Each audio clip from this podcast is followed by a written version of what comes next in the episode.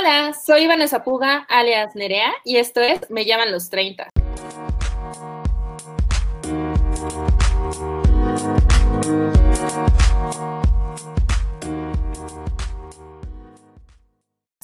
Un podcast para aprender cosas que nadie nos enseñó creciendo, cómo ser adulto. Es decir, les traigo Adulting 101 de forma sencilla. Los invito a acompañarnos con un café porque a través de pláticas entre amigos resuelvo dudas de la mano de alguien que sabe más que yo. El día de hoy me acompaña David Santa Cruz, quien es periodista con 21 años de experiencia. Ha sido periodista de temas políticos, económicos, empresariales, corresponsal, viajero, cronista gastronómico y de temas vinculados a la alimentación. Le gusta cocinar tanto como escribir porque ambas actividades comparten una misma herramienta, la lengua. David, muchas gracias por acompañarme el día de hoy. Hola, muchas gracias por, por la invitación. Es un placer estar por acá, Vanessa. Y bueno, pues sí, llegar a los 30. Yo ya tengo 42, ya pasé por, por, ese, por esa etapa pero bueno, eh, vengo de una familia de médicos y dicen que los 30 es la edad de los nunca. Eh, ¿De los nunca? De los nunca, sí. Yo me tomaba 15 cervezas y nunca me daba cruda, ¿no? Yo me comía 50 tacos y nunca me hacían daño. y llega a los 30 y válido. Me desvelaba toda la semana y nunca terminaba hecho pomada. Así, así son los 30. es la edad de, nunca, de los nunca, es cuando cuando uno empieza a, resentir, ¿no? pues sí. Y experimentar cosas nuevas. Sobre todo experimentar, vaya, eh, este podcast surge un poquito porque mi generación, mis amigos en general, ya pasamos los 30, estamos mid-30s, digamos, y ya nos estabilizamos económicamente, ya empezó la independencia y de repente es un, hay muchas cosas que nadie me enseñó mientras estaba creciendo. Entonces, yo no sé cómo ahorrar, yo no sé qué onda con los seguros, yo no sé qué pasa con el maldito SAT. Y algo que a mí me llamó mucho la atención es, yo no sé cómo empezar con la cocina. Nunca lo pensé yo en lo personal, porque yo cocino desde muy chica, muy empíricamente aprendí, pero cocino desde muy chica, pero los que me rodean no saben. Entonces, para eso te invité el día de hoy, para que nos platiques si te vas a enfrentar a la cocina por primera vez, por lo que gustes y mandes, ¿a qué me enfrento y qué es lo que tengo que saber? ¿Qué, qué es básico para empezar en la cocina? Bueno, creo que lo primero que necesitamos para, para empezar la cocina, digo, a mí también, yo aprendí, eh, a mí también pasó lo mismo que a ti. Crecí cocinando con mi madre, con mis tías, con mis abuelas. Siempre me, me encantó, soy el menor de seis hermanos y hermanas, y siempre estaba metido en la cocina porque la, que me precede me lleva ocho años y entonces nunca me dejaban jugar y cuando me dejaban jugar yo era el juguete, entonces pues no estaba chido y siempre terminaba llorando metido en la cocina, ¿no? O, escondiéndome, pues. Y terminaba eso, donde estaba donde estaban los, los adultos, que básicamente pues en la casa siempre estaban en ese momento la mamá, las tías, las abuelas, y también he sido siempre muy goloso.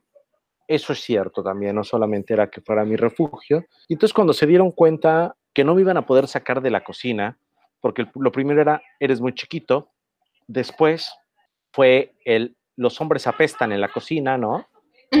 Y ya cuando se dieron cuenta que, que no me iban a sacar, porque aparte, pues mi papá también cocina, ¿no? Hay, hay, varios hombres en la familia, mis hermanos también aprendieron a cocinar y tal, más o menos, y fue de, yo quiero estar aquí, entonces me empezaron a enseñar a cocinar, ¿no? O sea, pasamos de cosas como échale azúcar y muévele al agua, a la adereza la ensalada, a, bueno, el día que me dejaron agarrar un cuchillo y picar algo, fue, wow, el día que me dejaron hacer algo con, en la estufa, fue el siguiente gran crecimiento, el día que me dejaron fritar algo, ¿no? Que me permitieron echar algo al aceite hirviendo, que es peligroso porque salta y tal, y se puede uno quemar.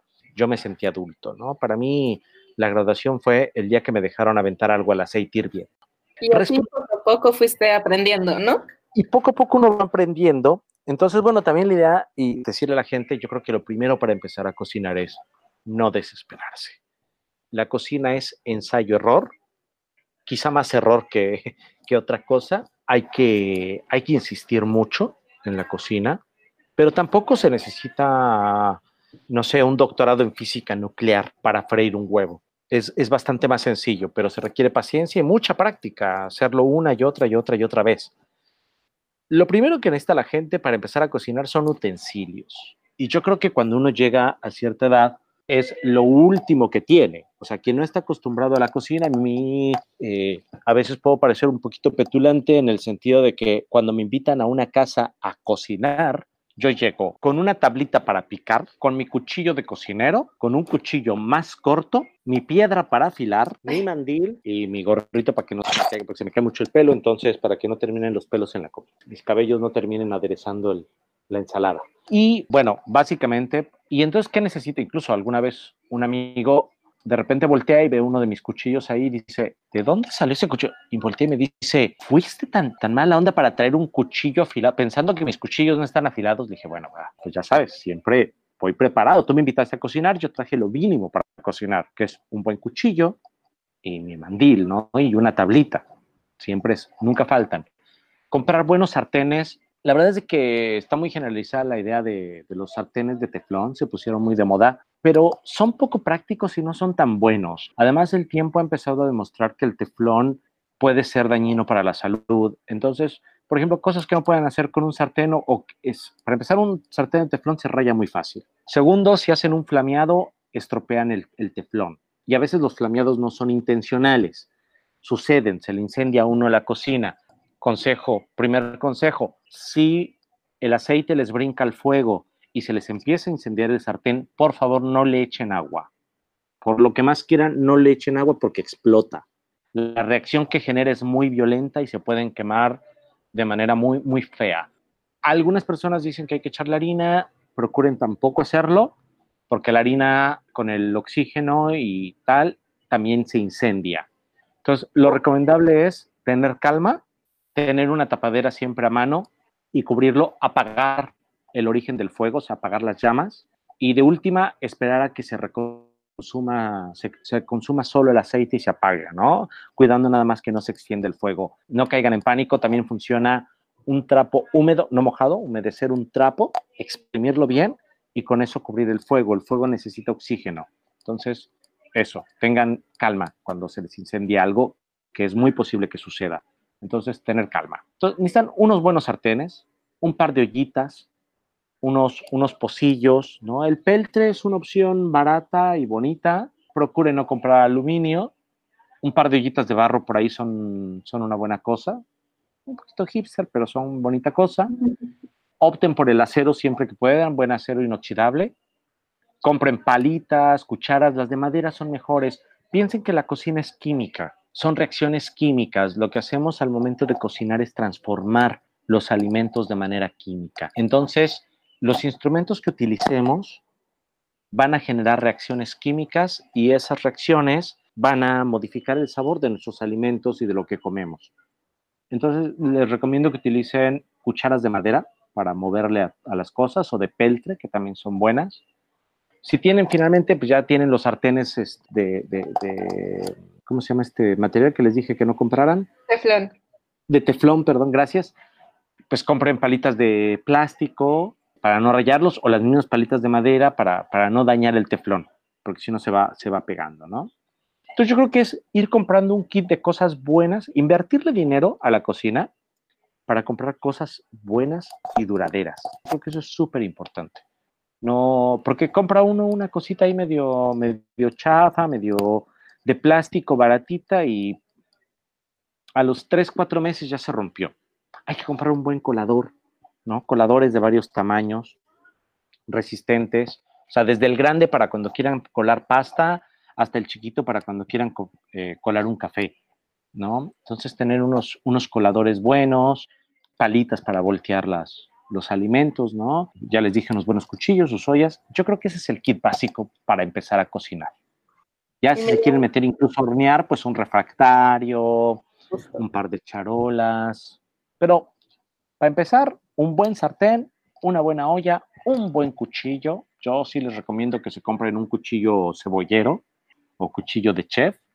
Se los recomiendo ampliamente porque ese le sirve para todo. De repente uno se emociona y se compra un juego de 50 cuchillos, de los cuales termina utilizando uno el que más le acomoda. ¿No? Entonces, un buen cuchillo de, de, un cuchillo cebollero, un cuchillo de chef, es muy bueno, la punta le sirve para unas cosas, la parte de atrás para otras, y aprender a afilar cuchillos. O comprarse un afilador, hay desde los más básicos, o si se quieren aventurar a la piedra para afilar, se los recomiendo, es una experiencia cuasi meditativa, si les gusta entretenerse en las labores de cocina. Fíjate que eso yo no sé, afilar cuchillos, y de hecho mi mejor amigo se queja invariablemente cada que cocinamos de que por qué no están los cuchillos afilados. Normalmente cocinamos en casa de otra amiga, pero siempre se quejaba de eso y la verdad yo no tengo idea de cómo se afilaría un cuchillo y mucho menos de qué comprar para afilarlo. Pueden ir a una tlapalería y pedir una piedra para afilar. Entre más alto, las piedras para afilar tienen diferentes granos. Entre más fino sea el grado o mayor número sea el grano, más fino va a ser. Entonces, un 8000 va a ser mucho más fino que un 3000. Por lo regular, lo que encuentran en las tlapalerías y esto rondan los 250 y los 140. Les funciona muy bien para aprender. En YouTube hay un hombre muy bueno que se apellida La Piedra. Ahora, ahora mismo creo que no lo tengo por acá.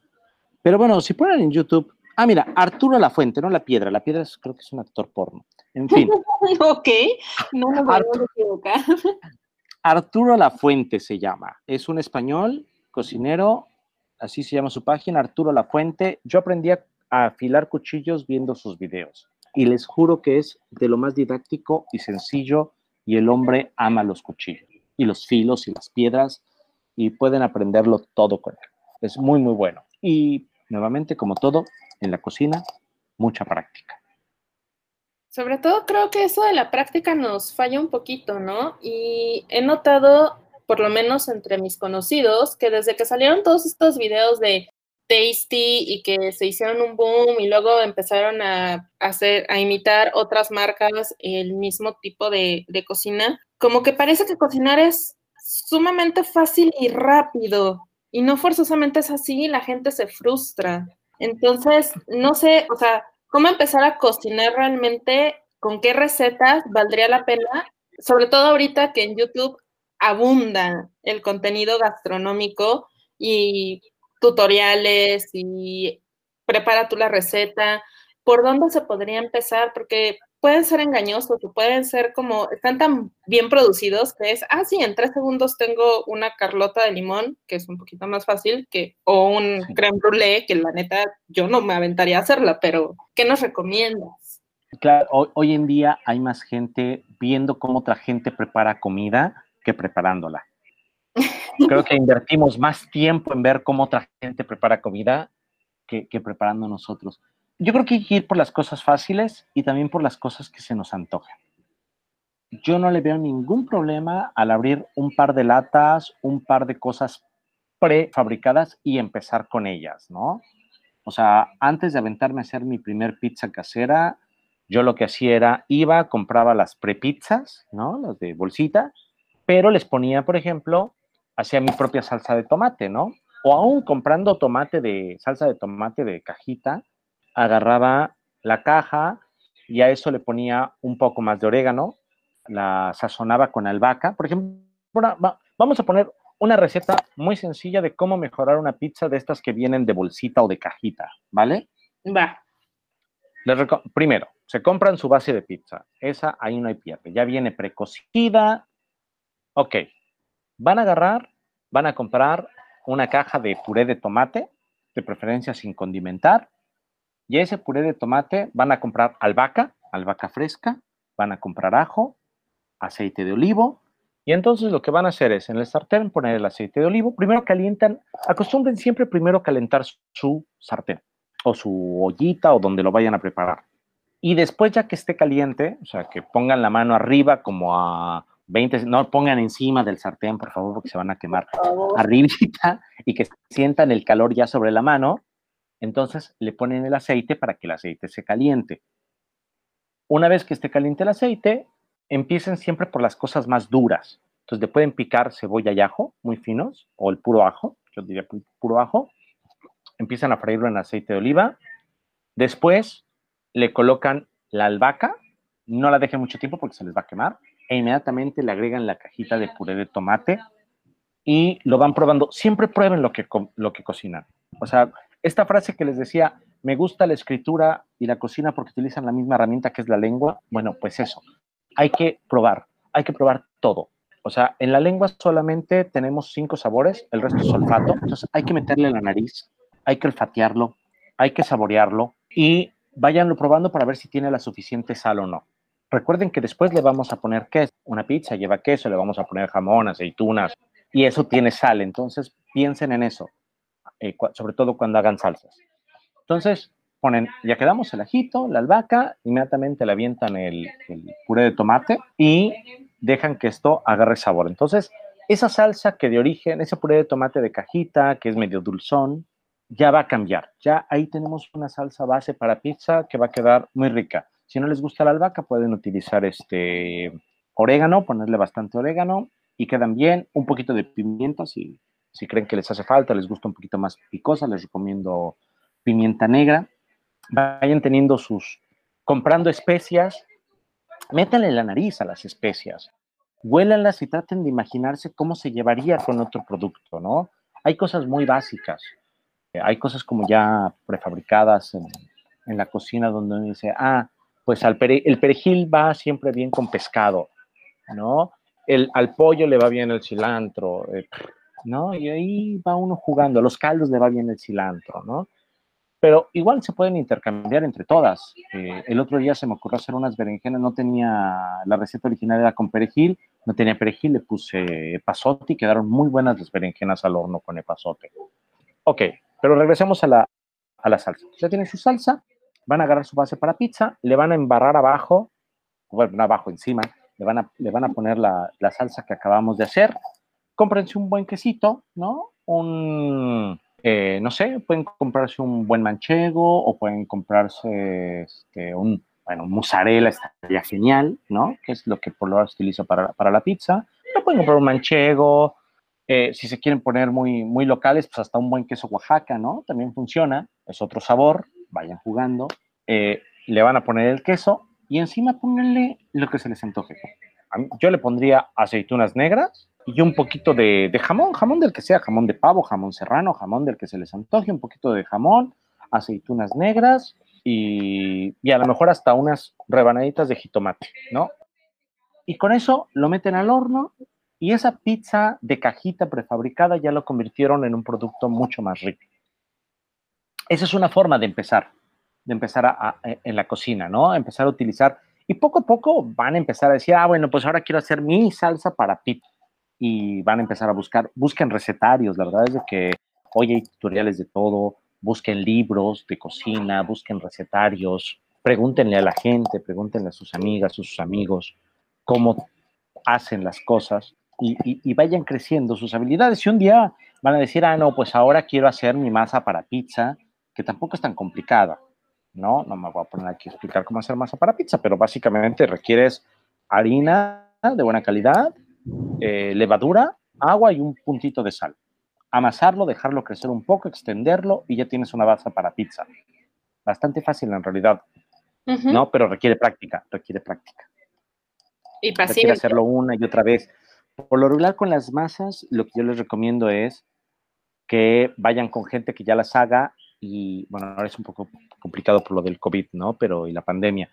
Pero ir con la gente que la hagan y que les deje tocar la masa para que vean qué consistencia debe, debe tener, si se debe pegar o no en las manos, si debe quedar chiclosa, más ligera, más aguada, más, más, más fluffy, ¿no? Más este, esponjosa, e, e ir viendo cómo lo hacen otras personas, ¿no? Fijarse en esos detalles. Otra cosa que es bastante fácil de hacer, y de verdad que es fácil, el arroz. Y el arroz le sirve como base para muchísimas cosas. Por ejemplo, el arroz se cocina una porción de arroz por dos porciones de agua, dependiendo de dónde estén. A la altura de la Ciudad de México, yo le pondría dos y media. Si están a nivel del mar, dos por uno es lo ideal. Si están más altos, digo Ciudad de México, Puebla, arriba, dos y media de agua por una de arroz. Y de ahí ya hay, hay quien dice fríelo, hay quien dice remójalo. La verdad es que el arroz es muy noble, todas funcionan. No hay una forma para hacer arroz. Hay muchas formas de hacer arroces. Entonces, lo tapan el arroz, con, le ponen la cucharita a un lado, porque si no va a empezar a hervir y se va a desbordar el agua y ya no les va a quedar. Nunca le echen agua fría al arroz.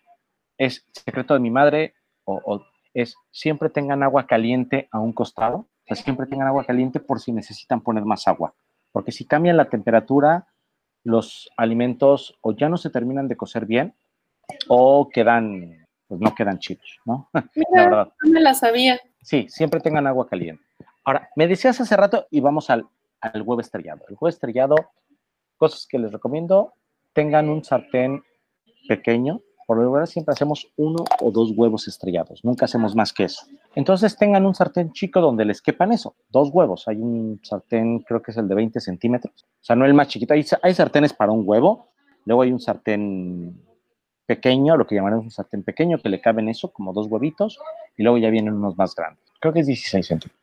Eh, bueno, entonces agarran el sartén pequeño, que lo tengan para eso, para hacer sus huevos fritos, calientenlo medio, pónganle un poquitito de aceite, ¿no? No abusen, no abusen del aceite. Confíen un poco en, Y una, huevo a temperatura ambiente. Yo sé que mucha gente acostumbra meterlo al refrigerador. Lo que pasa cuando lo meten al refrigerador es de que el huevo se espesa. Entonces cuando lo quieren manejar, les va a costar mucho más trabajo porque queda muy espeso, queda como más, más gelatinoso. Entonces necesitamos, sáquenlo una hora antes o si traen prisa, entibien agua. Eh, no, la, no, lo, no vayan a meter el huevo en agua hirviendo porque pues, se les cuece, ¿no? Pero en, en agua tibia, ponen el huevo, lo meten un poquito, unos 5 minutos para que, para que entre en temperatura ambiente. Yo les recomiendo, si van a usar muchos huevos, en términos generales, es difícil que salga actualmente un huevo echado a perder, hace mucho que a mí no me pasa, pero puede suceder. Entonces, vayan poniéndolos en un recipiente aparte, uno por uno, huélanlos que esté bien, el huevo cuando esté echado a perder apesta y ya se apesta a la basura y así evitan contaminar el guiso que vayan a hacer. Bueno, regresando al huevo estrellado, en una tacita, en un platito hondo, echan sus dos huevitos y echan los dos huevos juntos al sartén. ¿Esto para qué? Por lo regular uno, cuando está en su casa, agarra, rompe un huevo, lo echa al sartén con el aceite hirviendo, rompe el segundo huevo, lo echa al sartén con el aceite hirviendo y siempre quedan los huevos, o sea, se nota que uno se empezó a cocer antes. Y uno se pregunta, ¿cómo le hacen en los restaurantes que se ve un huevo homogéneo como si hubieran venido las dos yemas en un solo, en un solo huevo, ¿no? Pues por eso, porque las ponen en un platito juntos o en una taza juntos y los vacían al mismo tiempo y eso les va a asegurar que el huevo quede en una sola pieza. Si van a hacer omelette, eh, hay que batir ligeramente el huevo. Si lo baten demasiado, le van a meter aire al huevo y lo va a esponjar. Y entonces ya les va a quedar ya no, ya no la tortilla delgadita para el omelette, sino les va a quedar una cosa esponjada. Si quieren que el huevo se esponje para hacer una torta, una tortilla de patatas, o quieren hacer eh, pues un huevo en, tortilla, pónganle un toquecito de leche y batan, o sea, primero batan lo bastante para que le entre aire al huevo y después un toquecito de leche. Y eso les va a hacer que el huevo esponje. Vaya, algo que no, no dije al inicio y creo que es muy importante comentarlo es que eh, puedes darnos mucha información de cada uno de los ingredientes porque tienes tu podcast, ¿no? sí. Eh, Aquí nada sobra. Cuéntanos un poquito de eso, porque yo creo que todos los que están interesados en ir cocinando deben correr a escucharte. Bueno, justamente aquí nada sobra es un programa donde enseñamos a la gente o le compartimos a la gente. Somos un grupo de seis personas que nos vamos, nos vamos rotando en el podcast y está dedicado al reaprovechamiento casero de las sobras. Entendiendo por sobras no lo que sobra en el plato, sino aquello que por abundancia ya no pudimos utilizar. Compramos un kilo de calabazas y usamos tres calabacitas y nos sobraron cinco. Bueno, nos sobraron tres o dos. O, hicimos un guiso y nos sobró un trocito de jitomate, un pedacito de cebolla. Y entonces abrimos el refri y decimos, ¡Sas! No tengo nada. Pero resulta ser que tenemos un montón de sobraditos. Y entonces aquí nada sobra, está pensado para eso. O hicimos un guiso, porque la cocina es experimentar, y hicimos demasiado. Y entonces ya llevamos una semana comiendo los mismos frijoles y pues ya chole, ¿no? O sea, ¿cómo, cómo hago ahora que esos frijoles o esas lentejas o los garbanzos que cociné, pues les cambio el sabor, ¿no? Una amiga eh, hace unos días me, justo me, me escribí y me dijo, oye, fíjate que hice un puchero de res que me quedó buenísimo, pero se me pasó la mano y ya llevo tres días comiendo puchero. Le dije, ah, pues no te preocupes. Eh, yo lo que haría sería utilizar el caldo de res, me lo, me comería como caldito, le pondría un poco más de verduras y la carne deshebrarla y convertirla en taquitos dorados. Y ya con ese simple cambio, ya le cambiaron el sabor a la cosa, ¿sabes? O, ¿sabes qué? Te guardas el, el caldo, lo, lo hierves un poquito más para que se reconsuma una tercera parte, lo congelas y eso te sirve después para hacer salsas, dil, eh, diluir un mole eh, de este de pasta, ¿no? Te compras tu mole de famoso de doña ya saben quién. Uh -huh. Y este, y le ponen el caldito de res o el caldito de pollo que les sobró. Entonces, congelen los caldos. Los caldos son una cosa muy buena porque les ayuda a darle sabor a, a otras cosas. Hagan una sopita de pasta, ¿no? Agarran su sopa de, compran su sopa de pasta, de esta, ya sabes, letras, este, rueditas, eh, todas estas cosas, las fríen un poquito para que, para sellarlas, y después le echan el caldo, un poquito de jitomate molido, un toquecito, y ya tienen una sopita de mamá. Yo les recomiendo si le ponen unos trocitos de apio, les queda buenísima. Unos trocitos, no le vayan a echar ahí dos kilos de apio, dos, tres rebanaditas de apio, y les queda buenísimo. O, por ejemplo, les sobró, hicieron un caldo de pollo y les sobró un montón, agarren todo eso, agarren, saquen todas las verduritas, ya sartaron, agarren las verduras, licúenlas con un poco de, del caldo de pollo, ponen una cucharadita de, de maicena, eh, fríen un, ponen un poco de aceite, le tiran un poquito de cebolla, así bien fileteada, poquito, ¿no? Dos, tres rebanitas de cebolla, le ponen una cucharadita de maicena a ese aceite o a la mante o mantequilla, queda mejor con mantequilla, y ese caldo de pollo con las verduras que ya, que ya molieron, lo tiran ahí en ese, en ese aceite con un poco de maicena, que ya, y les va a quedar una crema de verduras deliciosa. Es más, si, si el caldo de verduras tenía papa, ya no le pongan la maicena porque eso sirve como espesante. Y ya si quieren darle, le pueden poner un toquecito de leche o una cucharada de crema de vaca. Si quieren ahorrarse esas grasas, ni eso, o sea, directamente la papa le va a dar consistencia de crema. La idea de, de aquí nada sobra es justamente decirle a la gente, no desperdicien, les, les falló el guiso, bueno, les ayudamos a, a, reconstruirlo, ¿no? Alguien nos escribía, fíjense que hice un pastel de carne y nos sobró un montón de pastel de carne. Bueno, pues no tengas miedo en agarrar ese pastel de carne, deshacerlo, o sea, a veces pensamos que como ya hicimos un guiso, pues cómo lo vamos a deshacer. Entonces, deshacemos el guiso, le damos un pasito para atrás, finalmente ya está sazonado, ya tiene un montón de ingredientes, ya quedó rico. Y ahí, por ejemplo, lo que se puede hacer es cocer papas, pelarlas, hacer un puré de papa, con eso ponerlo en un refractario y entonces es lo que se llama un pastel inglés. Yo lo conocí eso eh, viviendo en Argentina, es como pastel argentino, pero también se le llama pastel inglés. Se pone el, en la base del refractario o de lo que tengan para meter al horno, de estas bases para pie que venden como de aluminio, y entonces meten, le ponen en la parte de abajo la papa, el puré de papa, mezclado con un poquito de mantequilla, o sea, la papa con un poquito de mantequilla y tantita leche, papa. Con eso sellan la parte de abajo, le ponen la carne molida, no sé si le sobró albóndigas o un pastel de carne o un picadillo, o sea, un picadillo la cosa más sencilla, carne molida, puré de jitomate, sal, si le quieren poner un poquito de huevo cocido picado, revuelven, pimienta y les queda un picadillo delicioso o incluso pueden picar jitomate, picar cebollita y con eso hacen un, picadillo y es bien sencillo, súper rápido. Con eso van a rellenar esta base de, de, pastel de papa y arriba le vuelven, una vez que, que llenaron el refractario, encima le vuelven a poner la misma cosa de papa. No se le olviden siempre ponerle sal, si les gusta la pimienta, pimienta, probarlo todo para ver que no, no, no le falte, no le sobre, siempre vayan poniendo la sal de a poquitos y eso lo meten al horno unos, como ya todo está cocido, nada más es que en el horno a 180 grados, siempre precaliente en su horno. De hecho, yo ya les dejé dicho a mi familia que el día que me muera y me vayan a cremar, si no está precalentado el horno, que ni me metan. es importante precalentar el horno, porque si no tardan más tiempo las cosas, o a veces se le sale el jugo a las cosas, porque al ir subiendo la temperatura se empiezan a desjugar y eso arruina el guiso. Entonces, eh, la idea, por ejemplo, en el pastel de carne es que se seque, se seque la carne, se seque el pastel y entonces quede un pastelito y queda buenísimo. Entonces, no tengan miedo en deshacer guisos para rehacer guisos nuevos. Experimenten nuevos sabores. Por ejemplo, justo hoy nos sobró, hicimos, hace unos días hice un, un pulpo a la veracruzana, nos había sobrado pulpo, ayer había hecho un poco de caldo de pescado, sacamos el pescado, lo mezclamos con el pulpo, le agregué calabacitas y eso hicimos una masa, hicimos empanadas. Hicimos una masa rápida y lo utilizamos como relleno para empanadas.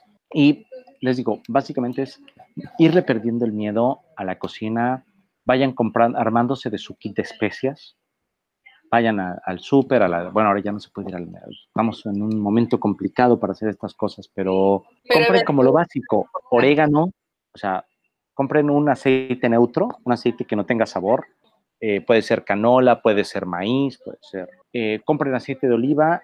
Eh, en términos generales, el aceite de oliva, sobre todo el extra virgen, sirve mejor tomarlo, es más sano tomarlo en crudo.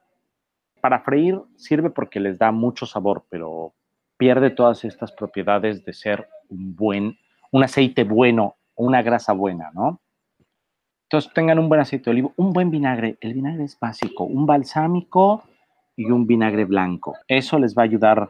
Eh, la mezcla, el, toque ácido en la comida siempre da un agregado muy interesante. Por eso es que el chile, el vinagre, son, son, son cosas que dentro de la comida eh, ayudan mucho porque ayudan a balancear. Siempre estamos buscando un balance entre lo dulce, lo ácido, lo amargo, la grasa, ir jugando con tener una buena mantequilla, ¿no? que, que sea, entre más amarilla, huyan de ella debe ser un poco más clara la, mantequilla. La mantequilla. Y bueno. La mantequilla, eso me, me intrigó un poquito. Lean las etiquetas. La mayor parte de las mantequillas tienen saborizantes. En mi experiencia, eh, ¿puedo decir marcas? Eh, sí. Bueno, a ver, en mi experiencia, Lala y Aguascalientes son de las mantequillas con mejores sabores. En cuanto a las leches y yogures, por ejemplo, los yogures para, hacer curries y estas cosas, mm, yo me he casado con la marca Bobé. Es un poco complicada conseguir, pero la marca Bobé es de los... Revisen las, los botes, los etiquetados de los alimentos, ¿no? Procuren, por ejemplo, que los lácteos no tengan gomas, no tengan... Eh, porque tienen féculas y gomas para que sean más espesos y aún muchos de los yogures naturales que les dicen que tienen, que son sin azúcar, están endulzados con otra cosa, están endulzados con stevia y es así como de, pues sí, me están engañando, porque dice sin azúcar, pero tiene otro endulzante. Y pues ya eso ya es un... Entonces, cuando uno quiere cocinar un curry o, quiere cocinar algo que, o espesar algo con yogur, pues ya no funciona, ¿no? Receta rápida para, para, para pantallar chuletas de cerdo, no chuleta ahumada, chuleta fresca de cerdo, la ponen con mostaza, la dejan así reposar un ratito, ponen un poquito de aceite, ¿no? Un aceite neutro, y fríen sus chuletas de mostaza. Bien, a la mostaza ya el, cerdo tienen que, dejarlo dorar bastante, de un lado, del otro. O sea, siempre receta para, secreto para, para cocinar carne, déjenla en el sartén, y cuando el color de la, de la carne cambie de la mitad para arriba es el momento de voltearlo. Mientras eso no pase, no la muevan, ¿vale? Porque si no se le sale el jugo. Entonces, cuando el color vaya, el color de cocido vaya subiendo, llegue a la mitad o de la mitad para arriba, entonces es el momento de voltearlo. A eso, a lo que eh, se les va a empezar a pegar un poquito en el sartén, no se espanten. Siempre fuego medio, no fuego alto. El fuego alto sirve para tatemar las cosas, para quemarlas. Traten el fuego bajo, si ponen cosas a fuego bajo, van a hacer que se les salga el jugo a las cosas. Demasiado alto, van a dorarlas. Entonces, procuren siempre fuego medio. O empezar fuego alto con las carnes para, para sellarlas, para que no se les salga el jugo. Y después, a fuego medio. Bueno, se les va a empezar a pegar un poquito, no se espanten, no se estresen, volteenlo. Y una vez que ya esté cocida la segunda parte de la carne, tírenle un chorrito de vino blanco, hasta con agua la pueden hacer. Chorrito de vino blanco para que se despegue, eso se llama glaciar, el, un, un deglacé. Van a sacar todo el sabor que se quedó pegado en el sartén con el vino blanco y va a quedar una salsita que les va a quedar espectacular y van a pantallar a cualquiera. Lo acompañan con una buena ensalada de lechuga y van a ser felices. Suena increíble y yo ya me estoy muriendo de hambre con todo lo que nos está contando. Eh, vaya, creo que este es un tema que da para platicar muchísimo, pero estamos cerca de que se nos acabe el tiempo. Entonces, me gustaría pedirte dos cosas. Uno, ¿cuál sería como tu básico para tener en la alacena, sobre todo si uno está empezando? Dos, ¿qué cosa, así si nuestros escuchas se van a llevar una cosa después de escucharnos, ¿qué es ese consejo básico que quieres que todos se lleven? Bueno, siempre hay que tener arroz, leguminosas, o sea, les van a hacer un paro. Leguminosas es este, frijoles, lentejas, aprender a cocinarlas, arroz, pasta, o sea, de verdad, la pasta es muy noble. Fideo, espagueti, siempre, siempre les va a ayudar. La cocina mexicana está muy basada, bueno, casi la cocina mundial está muy basada en el jitomate. Siempre tengan jitomate. Cebolla y ajo, siempre cebolla y ajo, por favor. Nunca van a ser demasiado. Un buen aceite, un buen vinagre, sal de mar y sal de sal fina, refinada. Si algo se llevan, pues que no tengan miedo, no tengan miedo a cocinar. Métanse a la cocina, experimenten. Habrá cosas que les van a quedar horribles que no se las van a querer ni comer. Bueno, y segundo, nunca experimenten, a menos que la persona que vayan a invitar esté consciente de que van a experimentar, nunca prueben un platillo nuevo si no lo tienen bien asegurado, porque si no, les puede quedar mal y puede ser muy frustrante cuando invitan a alguien a comer y quieren justamente convidarlos de algo rico. Entonces, si van a experimentar, experimenten solitos en casa o con la persona que saben que, se les, que les va a comer todo lo que quieran. En el sentido que quieran.